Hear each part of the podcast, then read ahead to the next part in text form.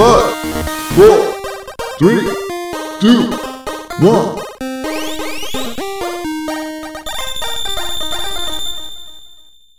Good luck. Bienvenidos chutacupas, esto es el último Phoenix Down, episodio 30. Si han pateado un cupa, son uno de nosotros. Yo soy su anfitrión, Esteban Mateus, y a mi lado tengo a mi hermano, Eleazar, The Wanderer Mateus. ¿Cómo está? ¿Cómo está todo, Eleazar? The Wonder. bueno, ojalá que a, a menos pueda resistir más los, los poderes estos de, de diablo. No te veo ninguna gema clavada en la frente, así que eso es bueno. Menos mal, menos mal. Bueno, para los que nos están escuchando por primera vez preguntándose qué diablos estamos oyendo, pues este es un podcast de chutacupas.com que hacemos todas las semanas y en donde hablamos sobre las noticias de la semana basadas, por supuesto, en videojuegos y conversamos también sobre lo que estamos jugando mientras aprendemos un poco sobre diseño y sobre esas cosas que nos hacen disfrutar los juegos. El estreno del último Phoenix Down es un beneficio exclusivo para nuestros Patreons de 2 dólares en adelante que lo escuchan en caliente. Pero aquellos que no puedan apoyarnos, no nos pueden ayudar en este momento, que es completamente comprensible, pueden esperar una semana y escucharlo gratis en nuestras otras páginas, pues como en Stitcher o en podcast.com.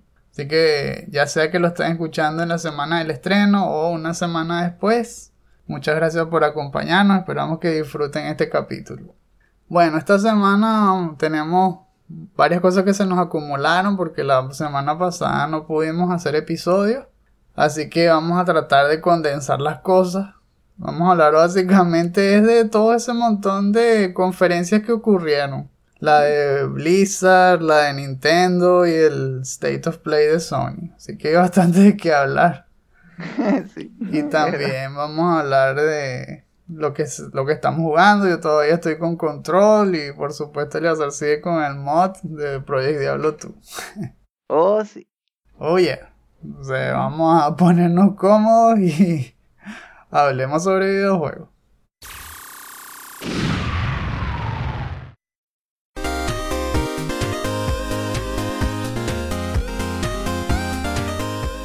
Abrir entonces el resumen de la semana que como dijimos vamos a hablar sobre todas esas conferencias que salieron y que trajeron una lluvia de juegos, ¿no? Pero vamos a concentrarnos en lo que más nos llamaron la atención.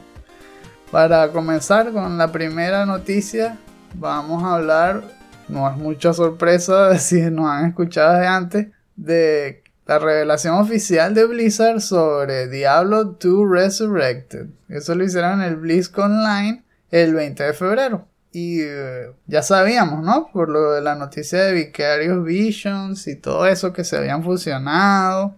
Y ahora, pues sí, está la prueba de- del trailer. Y el trailer estuvo fino. Me, me gustó, sobre todo el comienzo. Con ese bombardeo ya de una vez de recuerdos, de nostalgia, con la música eh, de Tristram y todo. La- las frases, ya, que se escuchaban las voces de, que si de Val, de, de Tirael, de- Exacto, ¿no? Como unos ecos, ¿verdad? De Irro. Y además mostraban como flashes, como flashbacks, mejor dicho, del juego original en seguidilla. Y posteriormente se ve como el salto a la generación actual, ¿no? Con los gráficos ahora sí full 3D y todo. Qué fino, me gustó bastante cómo se vio. Porque yo creo que sí captura la esencia de ese clásico en cuanto a todo, ¿no? La paleta de colores, las animaciones, los efectos. De hecho, ahora se ve como, wow, de verdad, siguiente nivel. Al- Algunas etapas se ven como más terroríficas aún de lo que se veía antes. y el trailer cierra con algo que también estábamos deseando, que es la confirmación de que no solo va a ser para PC, sino para consolas caseras. Por primera vez Diablo 2 se va a poder jugar así, ¿no? Uf, al fin. Y además lo vas a poder jugar on the go, porque va a salir en Switch. O sea, está súper fina esta noticia. Ya, justamente, justamente por eso pensé en, para consola me lo voy a comprar en Switch. ¿Verdad? Es que es demasiado fino.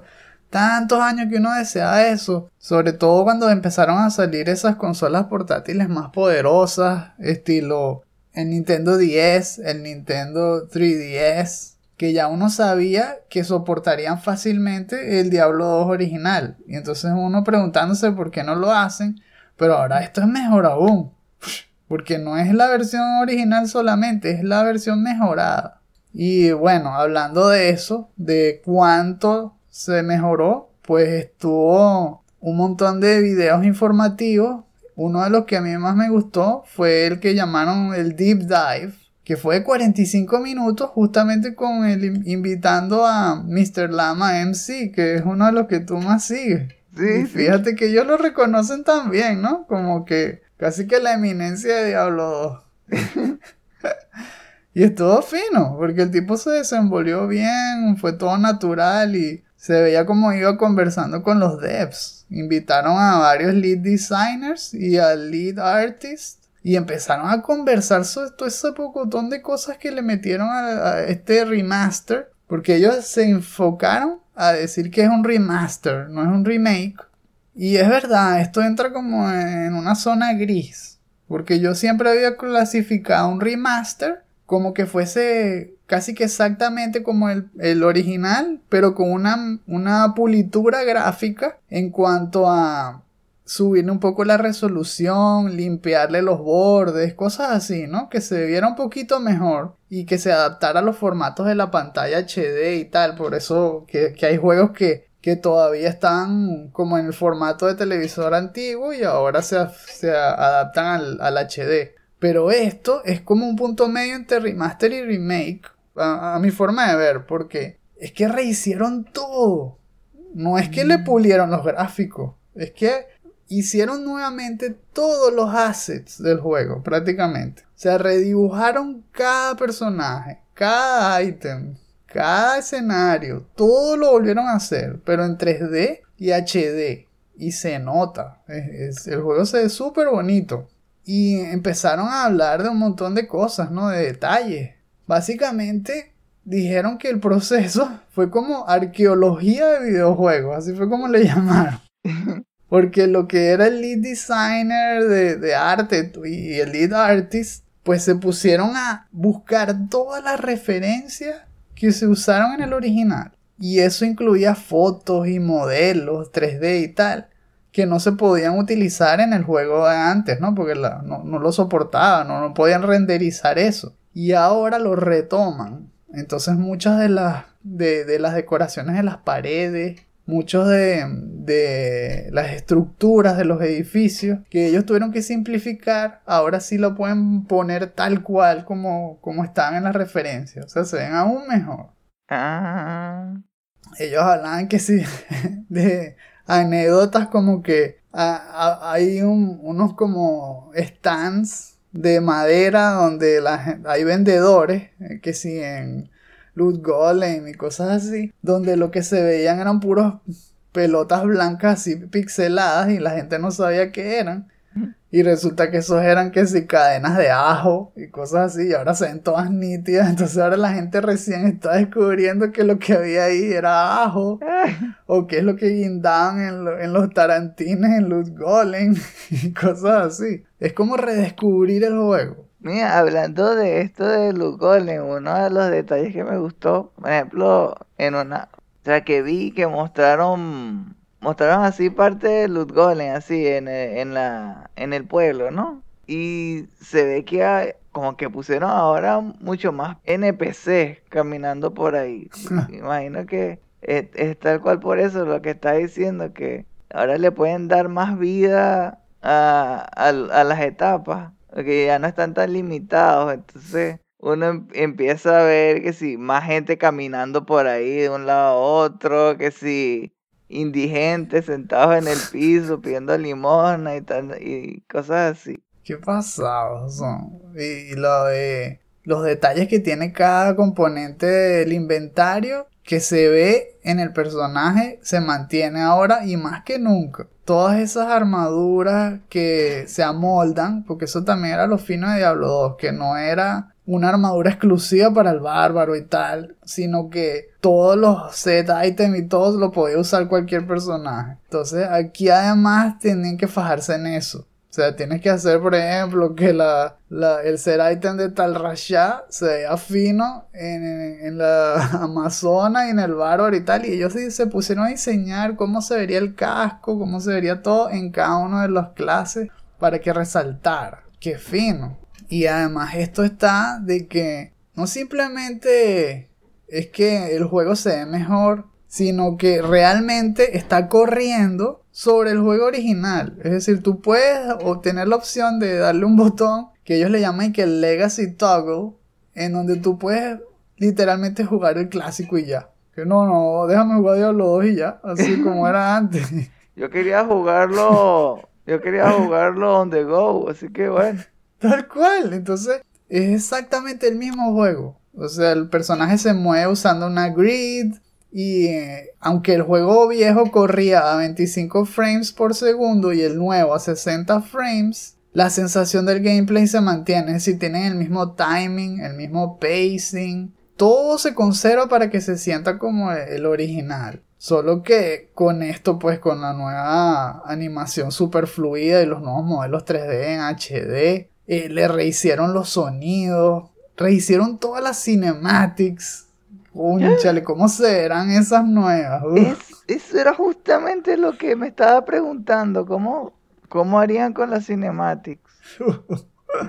Se van a ver seguro, seguro. Por eso es un trabajón, pero se nota que lo hicieron con cariño, pues eh, los, los, que están con este proyecto respetan Diablo 2 y, quieren que, que, sea una versión, pues como que invite a que nuevas personas lo prueben, que nunca lo hayan jugado, pero que los que lo amamos desde que lo jugamos antes, nos sigan cantando todo lo que vemos. Asimismo le, le agregaron cosas que mucha gente quería, que si un shared stash, un stash compartido. Yeah. que Mr. Lama sí casi que le explotó la cabeza cuando le dijeron eso. claro, los personajes offline no lo pueden compartir con los online, pero bueno, eso es lógico, ¿no? No, no, pero a menos para, para las personas que juegan solo offline, eso es más que suficiente, porque es fastidiosísimo que uno esté buscando un set item para, para la clase que uno eligió y le empiezan a salir cosas finísimas para las otras clases. Que, qué rabia y no puedes hacer nada porque si no lo puedes vender, o sea, si no lo puedes vender a otros jugadores, nada más te queda venderlo o, o, si acaso dárselo a tus ayudantes si es que estás usando uno de esa misma clase y lo puedes usar. Porque hay ítems finísimos que solamente lo pueden usar los, los héroes, no lo pueden usar los mercenarios.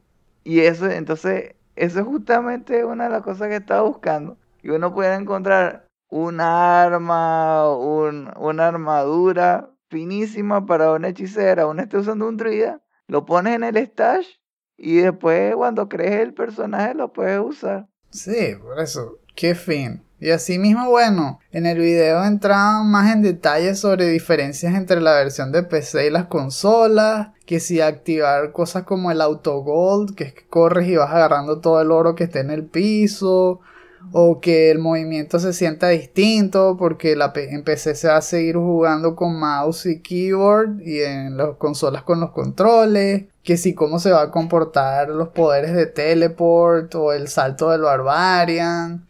Súper interesante. Ah, también hablando de que por supuesto trae toda la, el contenido, trae Lord of Destruction. Pero la gente lo puede jugar modo clásico sin el DLC o con el DLC usar la clase que quieran. O sea, está súper fino y atento a los detalles, incluyendo también lo del multiplayer, tiene PvP, tiene trading, eh, ahora los servidores son globales.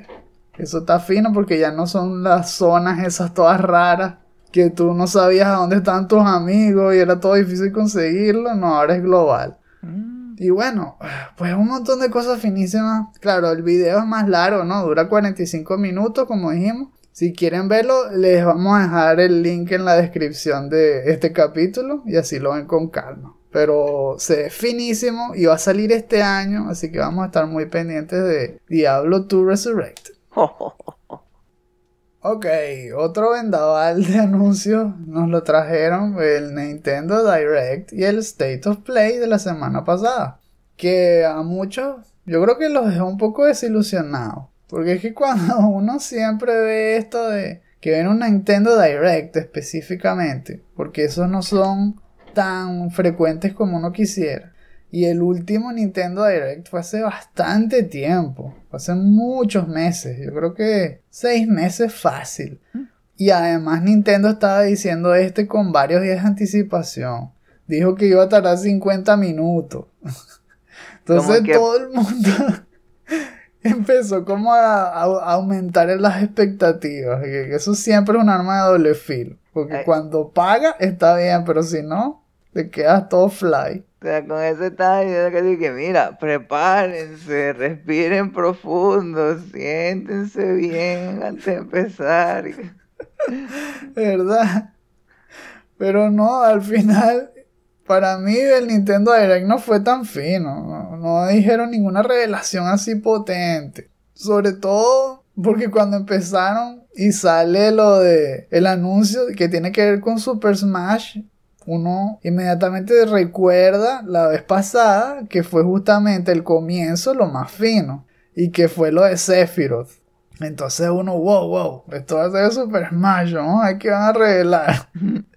Pero empezaron a mostrar que sí, puras escenas de Xenoblade. Que es un juego bueno, pero no es tan común. Y por ejemplo, yo nunca llegué a jugarlo. A mí, pues, se me, se me pasó, se me escapó el, el primero en Wii, que, que, sabemos que fue todo un lío, que nunca lo traían. Y cuando lo trajeron se agotó rapidísimo y tal. Después estuvo que el, el asunto de que sí lo volvieron a sacar mejorado pero en el New 3DS, con todo ese lío del New, New 3DS, tampoco me compré ese. Así que fallé el 1 por completo. Y después el 2 lo sacaron en Switch, que tampoco tengo Switch. Entonces, yo, nada, yo no tengo ninguna conexión con Xenoblade. Y aquí, bueno, Xenoblade Chronicles 2 pone otros personajes más. Que ya, ya había personajes de eso en Super Smash. Así que lo que anunciaron que se llamaba Pyra y Mithra, que parecieran dos personajes por uno, es como un combo, porque no son independientes, sino que esa misma personaje, porque son dos mujeres, como que se intercambian, se, van transformando una en la otra o algo así. Mm. Entonces le, le, llaman como que el balance de power and speed, porque Pyra parece que es mucho más poderosa pero más lenta y Mithra es más rápida. Ah, entonces es parecido como a, como a Zelda en los primeros Super Smash. Algo así, sí. Y claro, juegan mucho con espadas y, con poderes mágicos, porque claro, Xenoblade Chronicles. Eh, por supuesto que el trailer se vio fino y, atractivo y los personajes quedaron bien diseñados. Solo que es la naturaleza de la revelación, pues que no era un notición ver más personajes de Xenoblade. Entonces por eso a mí me pareció un poco flojo. Y las otras no fueron tanto tampoco. O sea, que si el juego en que más está hablando la gente, si acaso, será Mario Golf. Un nuevo Mario Golf en Switch, que tampoco soy muy fan de eso. Se ve divertido, se ve cómico y todo eso, pero tampoco se siente como una mega revelación para un Nintendo Direct. eso es como que eh, el plato acompañante, no el plato fuerte, no sé.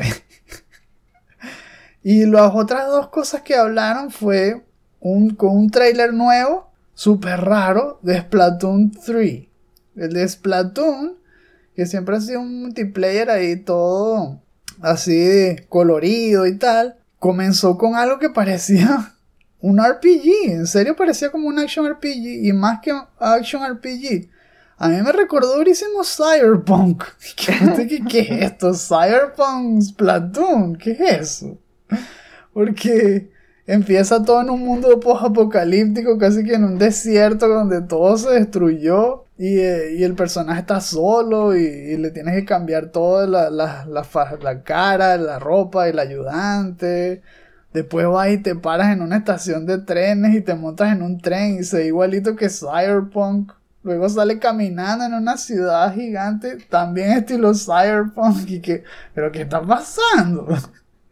Y de repente te interrumpen el trailer y ahí sale puro gameplay de Splatoon normal, común y corriente. Y que mm, no entendí nada entonces. ¿Verdad? Yo, yo juraba que iban a decir como que es una, una experiencia como más enfocada en single player. Verdad. Algo así. Debe ser eso, porque es verdad, Splatoon 2 sí tenía un modo campaign más robusto que el 1. Entonces tal vez este, el 3, va a tener a un single player aún más robusto que el 2, algo así.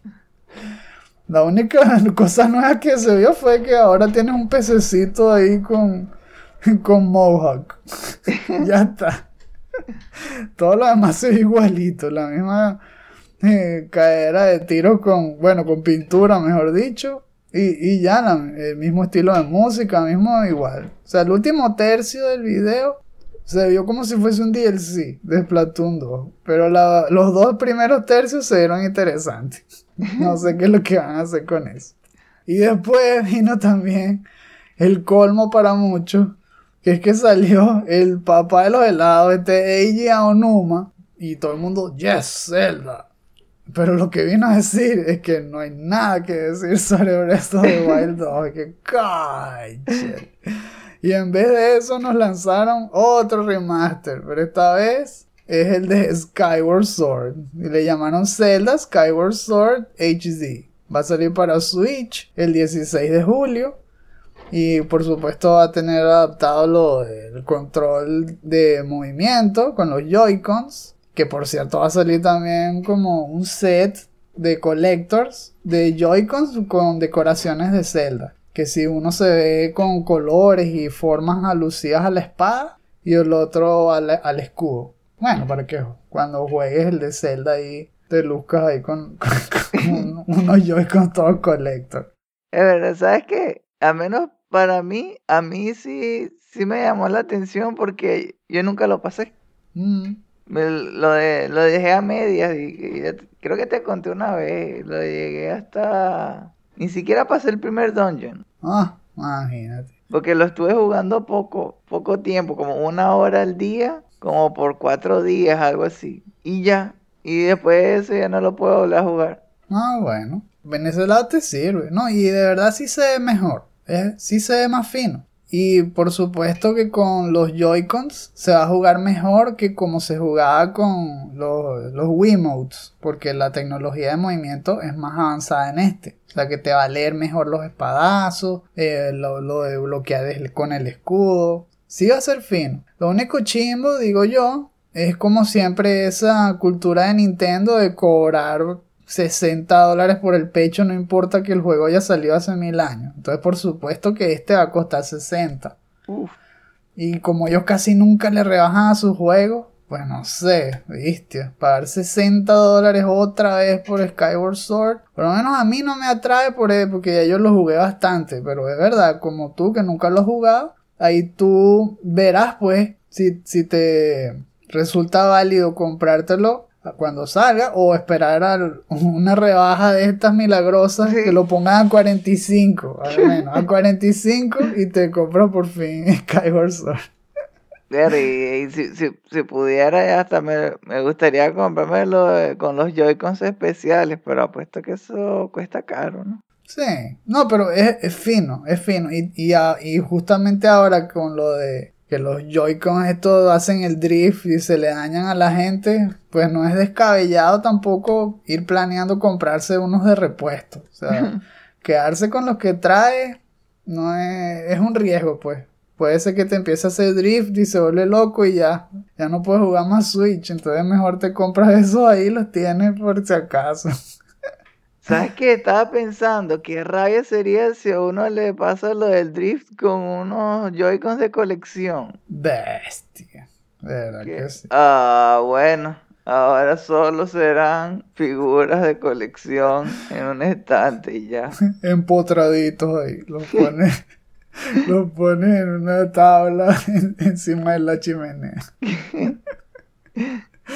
Bueno, y ahora saltando al otro evento que fue fino, ¿no? El State of Play de Sony, que también tuvo bastantes trailers, también tenía pues su dosis razonable de hype, y este tampoco fue ah, que te explotaba la cabeza, pero sí tuvo noticias más resaltantes. Por ejemplo, la revelación del nuevo DLC para Final Fantasy VII Remake. Estuvo finísimo porque nadie se lo esperaba. Uno pensaba que como el juego era tan pesado de hacer, de aquí, o sea, desde el año pasado, no íbamos a saber más nada hasta que saliera la Part 2 en PlayStation 5, por supuesto, y, la- y las consolas de nueva generación. Pero no, nos sorprenden con que hay DLC y sale este año, es el 10 de junio. El DLC va a incluir a Joffy, que es una de las personajes más finas también del original.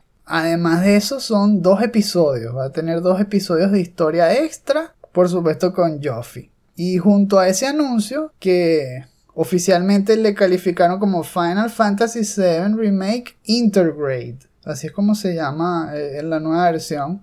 Con este DLC de Joffy, pues bueno, va a tener mejoras en la parte del PlayStation 5. Y eh, lo mostraron en un trailer que se vio flamante. Me gustó la, cuando ponían la diferencia entre uno y otro lado. Que se veía en 4K, casi que con los- la nueva iluminación, nuevos, nuevos efectos de neblina, un montón de cosas finísimas. Eh, demostraron que el loading es súper más rápido, que va a tener photo mode, va a tener un- todo, pues todo un montón de features ahí bestialísimas, pero solo para los que se lo compraron en PlayStation 4. Esto lo digo, hago la salvedad porque sabemos que ya Sony dijo que los juegos de Plus de marzo incluyen Final Fantasy VII Remake, solo que a los que lo, lo obtengan con Plus no les toca esta promoción. Por eso es que les hago la salvedad. Si ustedes lo están agarrando con Plus, el free upgrade que sale en ese trailer no es para ustedes. Oh, Tienen que comprarse el juego otra vez. Pero aquellos que ya lo tenían, pues sí, eh, el upgrade es gratis. Si ya lo tenías en el 4 y ya tienes tu Play 5, vas a poder ver esta versión mejorada. Y bueno, como dijimos, 10 de junio. Anótenlo por ahí los fanáticos de Final Fantasy. El otro trailer que me gustó bastante, que quiero también saber qué opinas, es el de Kena Breach of Spirits. Nuevo trailer del estudio Ember Lab y que anunció ahora sí la fecha del estreno del juego que va a ser el 24 de agosto. Se vio súper fino, desde el primer trailer me ha gustado, pero este yo creo que ya solidifica pues eh, esas cosas finas que se veían en la propuesta como ese mundo amplio, e- e- ese estilo que muchos están calificando casi que Pixar, se, se ven así esas animaciones súper coloridas, pero, pero fluidas y con mucho carisma. Lo- los personajes salen de la pantalla, pues se ven muy bonitos. Y el gameplay, ¿no? ¿Qué te pareció ese gameplay? ¿Qué te parece en general? Eh, ¿Sabes qué? La primera impresión fue que era como un Zelda Super HD.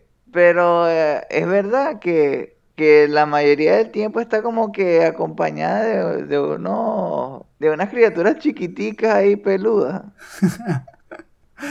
Era como una tropa de Moways. ¿eh? No los alimenten después de las 10 de la noche porque se vuelven gremlin.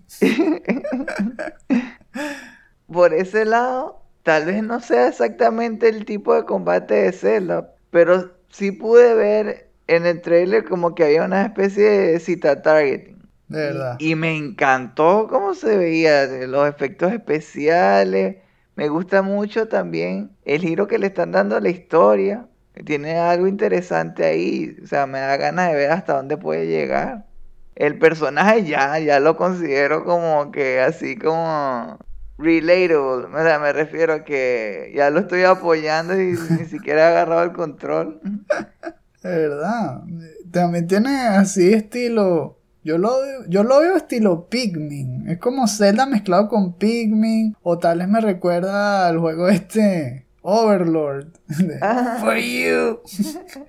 que corriendo ahí como un pocotón de goblins que hacían las cosas que tú le pedías. Solo que en vez de ser como Pikmin o el propio Overlord, parece que estas criaturitas peludas hacen lo que sea. O sea, y están contigo siempre. Eh, Vi el tráiler varias veces. Y los bichitos parecen Droopy. O sea, están en todos lados. Cuando ella va corriendo, corren detrás de ti. Cuando estás peleando y le pegas que si una, una pelota de energía, son ellos, volando. Ah. Volando así, haciendo como un swarm y transformándose en energía y pegándole a los jefes. O sea, son, Oh, son los mismos animalitos. Incluso en las escenas donde la tipa esta Kena, me imagino que ella es Kena, está agarrándose de los bordes de una superficie así en un barranco. Las criaturitas están caminando por el borde. O, o sentadas, como que esperando a que termines de, de moverte. Que, ay Dios, qué vaco esta tía. Berro, o sea, están todo el tiempo contigo. Entonces, berro, eh, me gusta, ¿no? Me gusta esa nueva mecánica. O, o más, no es nueva, sino más bien el nuevo enfoque y, y ese estilo extra y esa, ese carisma extra que le están dando los acompañantes. Mira, Esteban, esto no te recuerda un poco, un poco a Eragon.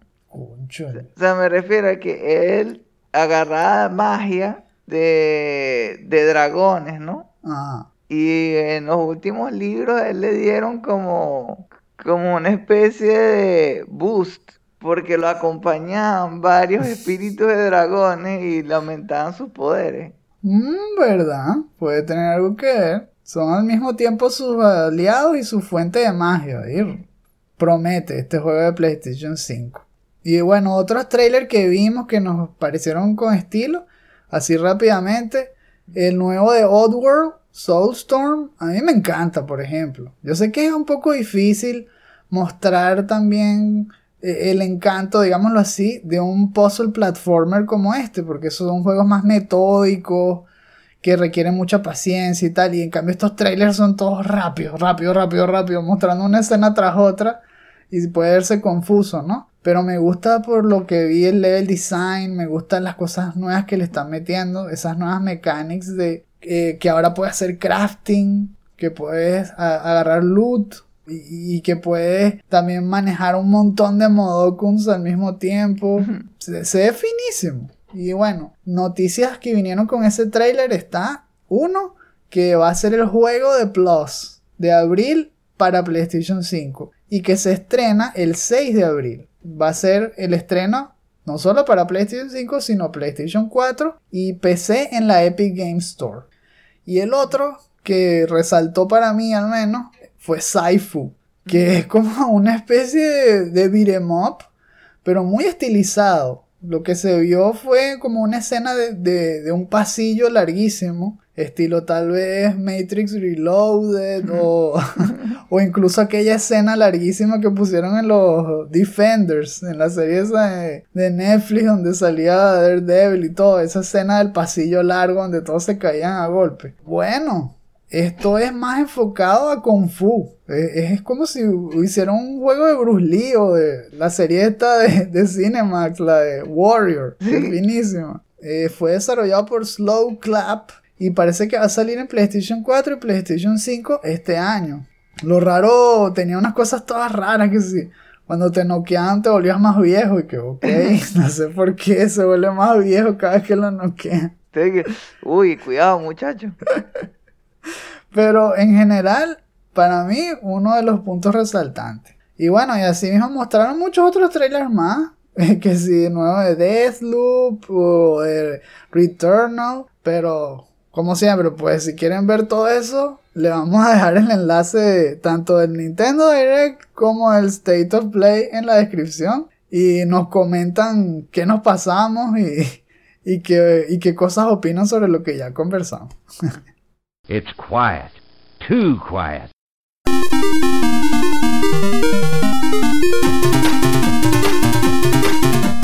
Muy bien, vamos entonces con lo que estamos jugando. Así como estábamos diciendo al comienzo del episodio, en la lista tenemos dos juegos. Yo tengo Control y Eleazar va a hablar sobre Project Diablo 2, como siempre. Ya.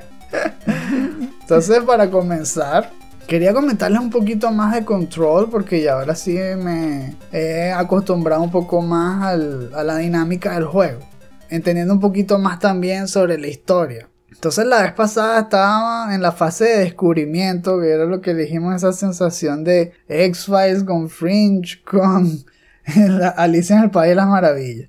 Entonces cuando ya pasa un poco esa nube de la primera impresión, uno se empieza ya a acostumbrar a lo, lo que tienes que repetir, ¿no? Esas acciones y ese ciclo que se va cumpliendo en el juego mientras progresa. En este caso, siempre comienza todo con una conversación con uno de los operativos de la, de, digámoslo así, no compañía, pero sí como el cuerpo de seguridad de control. Entonces en esas conversaciones siempre te van asignando misiones. Esas son las misiones principales, que tienen que ver con rescatar algún operativo que se quedó atascado en alguna zona del edificio, o buscar un objeto de poder, como ellos les dicen. Y entonces todas estas cosas, uno, te hacen progresar en la historia, y dos, te van dando nuevos poderes. Entonces en la parte de objetos de poder, todo tiene que ver con viajes interdimensionales. Entonces son como que objetos que quedan impregnados de resonancia o de energía de otra dimensión y que luego caen en la nuestra. Entonces como vienen con otra, otro tipo de, de vibración o resonancia, en este mundo, aquellos que puedan domarlos, digámoslo así, pueden obtener habilidades que superan las reglas de la física, digámoslo así, en nuestra dimensión. Entonces, todos esos objetos de poder lo que me encanta es que se fajan en, en describirlos.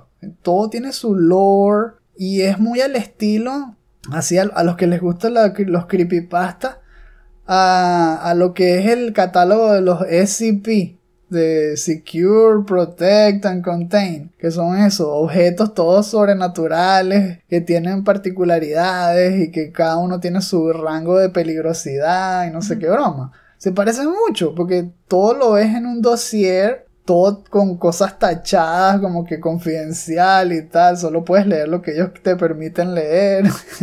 Y, y son, son cosas todas locas. Por ejemplo, y que un caballito de, de, carrusel estaba también poseído, ¿no? Por estas cosas, por estas energías. Y cuando lo controla es lo que te da la habilidad de hacer un dash a mitad de aire, de moverte más rápido de lo normal. Que si una caja fuerte es la que te permite hacer un escudo, un escudo y levantando trozos del piso y cubriéndote, así estilo magneto, y después lo puedes lanzar a la gente. Así hay un montón de cosas, y lo- los poderes son finísimos y cada vez te dan más, un abanico más amplio de, de pelear y de defenderte. Me gusta cómo mezclan los enemigos. Hay enemigos que, que son grunts, tal cual, soldaditos todos chimbos que al principio no sirven para nada, porque lo- los matas y ya. Mm. Pero luego, por ejemplo, te dan la habilidad de poseer. Entonces, puedes poseer a los enemigos que dejas debiluchos. O sea, justo antes de matarlos, puedes seguirles disparando o poseerlos. Ah. Entonces, igual que en Shadow of Mordor, es finísimo. Porque ahora los, los soldaditos chimbos se vuelven tus soldaditos chimbos. Entonces, no, no vale la pena arrasarlos a todos por arrasarlos, sino que tú vas calculando. Ah, mira, aquí hay unos con armadura o hay unos sniper que me están fastidiando. Entonces, en vez de masacrar a estos bichos, los pongo de diluchos, los poseo y ahora ellos me ayudan. Ah, eso está interesante. ¿Sabes qué? Eso debieron agregárselo de alguna manera a los Avengers. Pudo haber hecho que el gameplay fuera mucho más interesante. Sí, por eso que te va abriendo los horizontes. Eso es lo que me gusta de ese tipo de juegos, que vas progresando y aunque los enemigos a veces se repiten, pues eh, la parte esa del pacing se hace más amena porque descubres hacer cosas nuevas con esos mismos enemigos que ya llevabas rato viendo. Y no solo eso, sino que te van introduciendo poco a poco nuevas clases de enemigos con nuevos poderes y tal. Así que siempre se siente fresco el gameplay. Me encanta eso, me encanta tanto el pacing como el combate por todas las habilidades que te van dando. Y el lore es finísimo, es súper interesante. Así que hasta ahora lo estoy disfrutando un montón.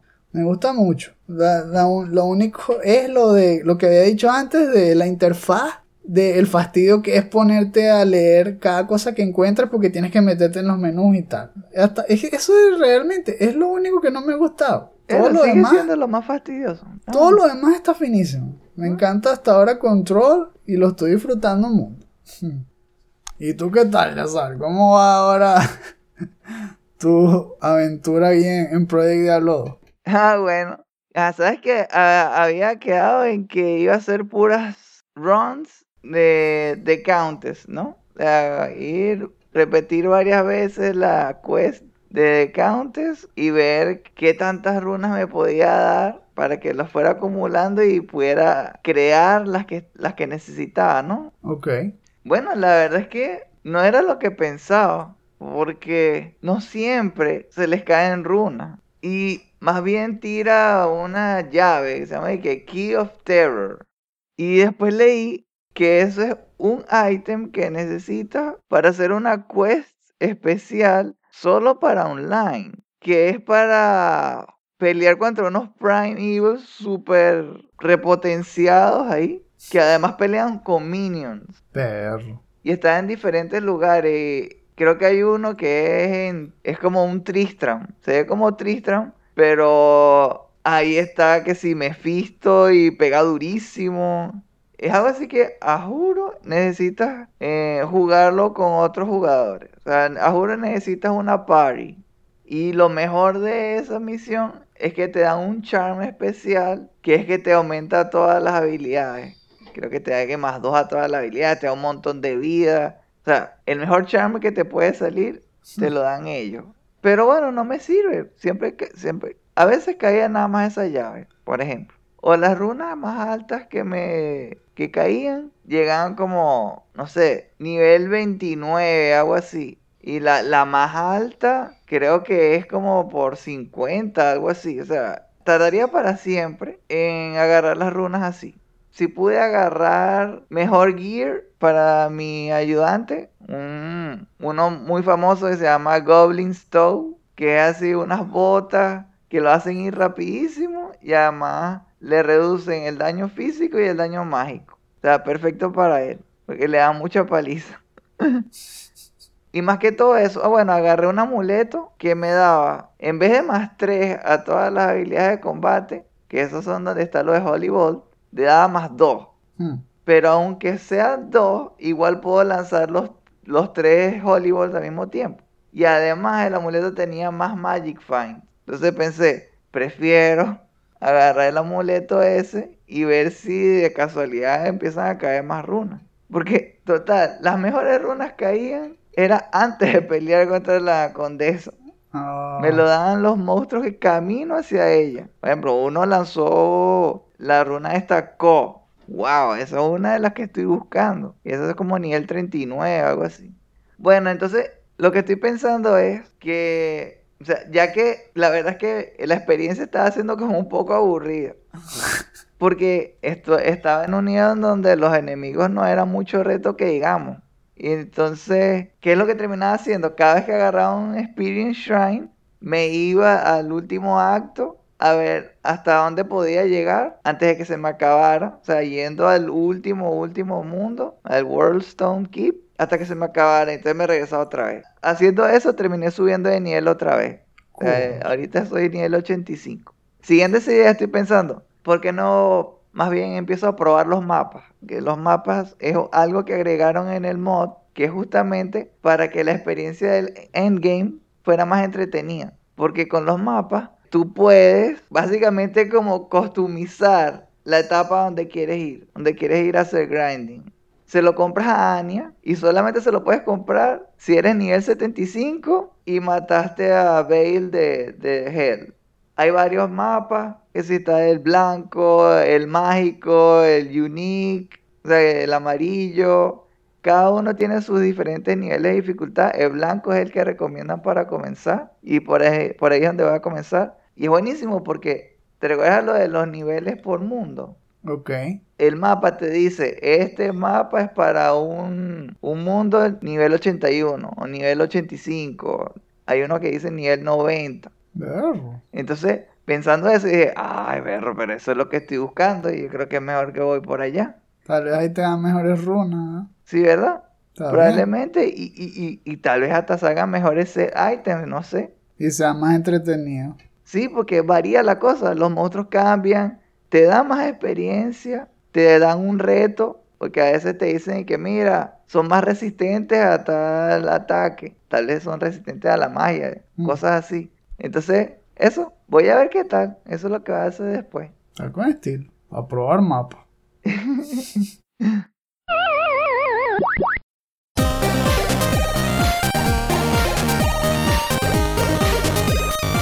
Ya estamos casi listos ahí, entrando al portal para el Town Center.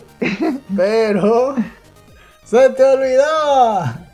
Porque es la sección de los shoutouts. Aquí les comentamos sobre cualquier cosa que nos parezca interesante y que pensamos que ustedes también pueden pensar que les puede ser útil en una conversación pues con los que ustedes compartan, ¿no? Con sus seres queridos, familiares, etc.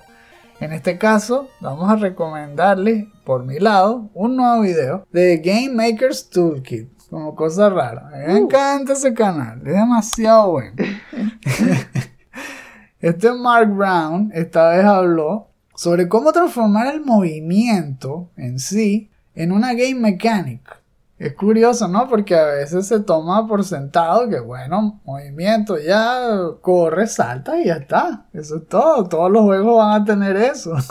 Pero resulta que no, porque eso es una ciencia un poco más compleja. Y él trató de desglosar lo que era hacer el movimiento de un juego que sea más entretenido o que se pueda disfrutar mucho mejor en varias categorías o en varios segmentos, mejor dicho. Y me pareció súper interesante porque él habló de seis componentes básicos para hacer un movimiento más entretenido en tu juego. Que te puedes afincar más en unos que en otros o en hacer que entre ellos se conecten. Entonces justamente el primer punto es poder conectar movimientos. Eso es lo que le va a dar más fluidez a tu personaje. Poder hacer una buena transición entre correr y saltar, deslizarte y hacer un double jump y cosas así, ¿no? Es como crear combos con los movimientos. El segundo es usar el ambiente. Entonces eso tiene que ver con wall jumps o que le des botones y cambie la gravedad o cosas así, ¿no? Y eso también eh, es súper útil y se ve en distintos juegos, ¿no? Lo otro es basarte en el timing, es decir, que tengas movimientos que tengan que hacerse con un ritmo específico o dándole exactamente en alguna parte de- del movimiento, ¿no? Al comienzo, al, al final, cuando brille, etcétera. Y eso también te hace, eh, pues, agarrarle más eh, la caída, digámoslo así, al juego y hacerte sentir que tienes más agilidad, ¿no? Más conocimiento. Otro es el momentum, es decir, aprovecharte de algunas cosas que van haciéndose cada vez más rápidas o más lentas, como agarrarse con, con los hookshots en Zelda o como en Titanfall, en Titanfall 2 específicamente, que cuando te anclas sientes como te jala ¿no? la fuerza y empiezas lento, pero al final como que te proyecta como si te lanzara con una liga. Bueno, eh, así tal cual, pues aprovechar ese momento. Lo otro es entender la trayectoria de los movimientos que te dan. Eso tiene que ver con que el jugador pueda proyectar a dónde va a caer o hasta dónde va a llegar cuando se amarra, cuando se agarra algo como una cuerda y se balancea. Y es eso, ¿no? Eh, Es, es que las reglas estén claras, que la persona sepa qué puede y qué no puede hacer con lo que le has dado. Y el sexto es jugar con la física. Entonces tiene que ver es con cómo influye sobre el personaje una explosión o destruir algo antes de saltar o que caiga algo en el piso justo cuando él salte también, cosas así, ¿no? Jugar con ese tipo de cosas. Y eso era solo el abreboca, porque él solamente explica esas seis al comienzo del video y luego va explicando cómo se deben conectar y cómo se amarran y cómo se aprovechan los distintos géneros para hacerlos entretenidos. O sea, a mí me encantó ese video. Sí, es como siempre súper fino. O sea, estoy pensando que eso seguro, que eso pareciera que lo hubiera aplicado así, todos los ítems de la lista que lo hubiera aplicado Nintendo con Super Mario. Sí, ¿verdad? En algún momento ha aprovechado alguno de estos o varios. que si en Mario Galaxy o en, o en los propios, en el Mario Odyssey. Sí, sí, tiene un montón. Y, y por eso es que se hace tan entretenido moverse por todas las etapas. Es finísimo. Bueno, como siempre, les dejo el link en la descripción. Bueno, yo también les tengo aquí un video. Es también sobre Diablo 2 Re- Resurrected, que justamente tenía esa, esas ganas de, de- de ver un poco más, ¿no? Y encontré este que me pareció interesante. Eh, El usuario se llama Candyland Coche. Candyland. y se llama Finally a Faithful Blizzard Remake. Diablo 2 Resurrected Gameplay versus Original. Y es tal cual eso. Me gustó, me gustó porque se pareció a uno que hayamos visto de Demon Souls. Eh, mostraban Demon Souls original y el, y el remake Ajá. de PlayStation 5. Tal cual. La pantalla se divide en dos y él, tra- y él, él trató de poner gameplay del remake y por el otro el del último parche del original. Y wow, se puede así, o sea, se puede ver lo mucho que, que le mejoraron los gráficos. Lo que más me gustó, los poderes de fuego. El fuego me encanta cómo se ve. Por ejemplo, con la arquera que tiene un, un poder que se llama Immolation Arrow, que es que explota contra el enemigo y deja una llamarada de fuego en el piso. Eso se ve genial. Las fireballs de la hechicera se ven finísimos. También me parece que, que va a tener más impacto cuando uno estalla a un enemigo en pedazos de hielo. Que se ve como si todos los trocitos volando en el aire lo- como, y como que así como de aftermath, ¿no? Hasta la vista, baby.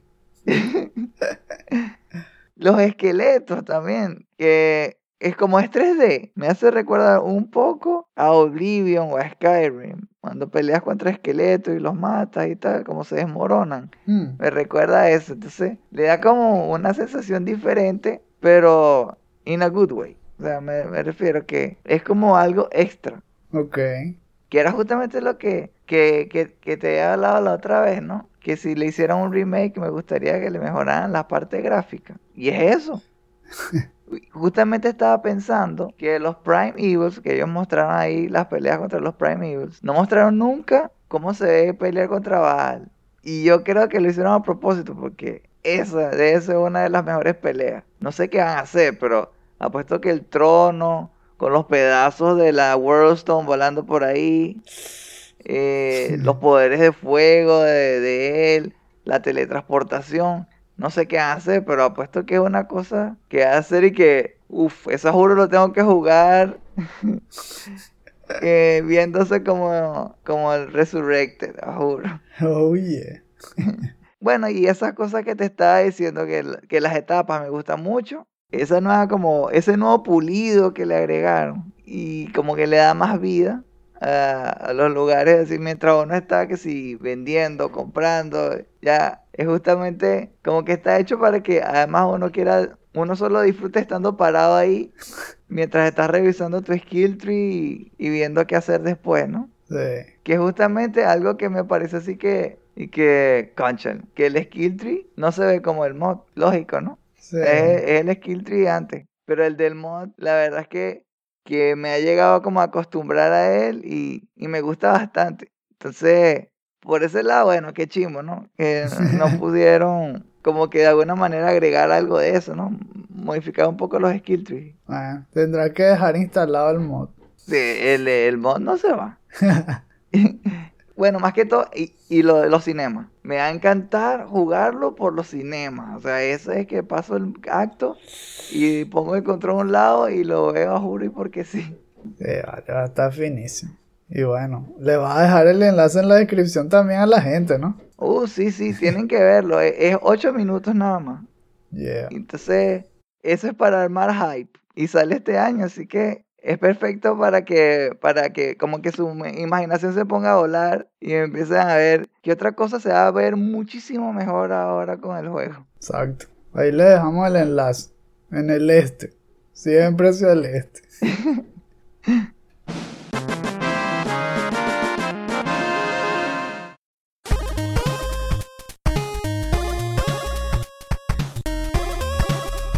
Es hora de terminar este episodio. Recuerden que este podcast es un estreno exclusivo para nuestros Patreons de 2 dólares en adelante. Para escuchar cada episodio al momento de su estreno, considera convertirte en uno de nuestros Patreons. Si llegaron hasta aquí, gracias por habernos acompañado. Para encontrar más artículos, reseñas, videos y podcasts como este, echen un vistazo a nuestra página chutacupas.com. En nuestras cuentas de Twitter, Instagram y Facebook los esperan noticias sobre juegos desde indie a AAA promociones de nuestros diseños para franelas y segmentos de nuestros programas. Como saben, el viaje hacia el este es largo, así que todavía tenemos tiempo de sobra para leer los comentarios. Entonces nos gustaría saber, ¿qué es lo primero que quieren hacer cuando tengan el control en la mano y empiecen a jugar Diablo 2 Resurrected? ¿Cuál es la noticia que más les llamó la atención del Nintendo Direct? ¿Es alguna de las que nosotros dijimos? ¿O tal vez eh, tiene que ver con otro juego? Por ejemplo, ¿les gustó más la parte de, de Pokémon? No.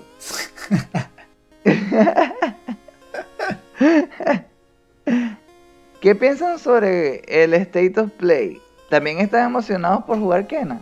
Kena y su tropa de Moways. Por cierto, si se suscriben al nivel de plata, sus comentarios podrán ser incluidos en los futuros episodios del último Phoenix Down.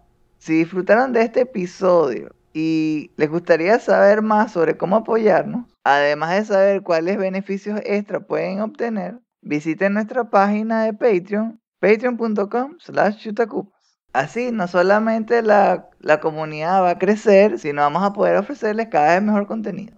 Ahora, con su permiso, voy a ir corriendo a la tienda de PlayStation a descargarme el remake de Final Fantasy VII. Por fin. a ver si al fin puedo llegar más allá del demo esta semana. Nos vemos. Y recuerden, no hay quits, solo retries.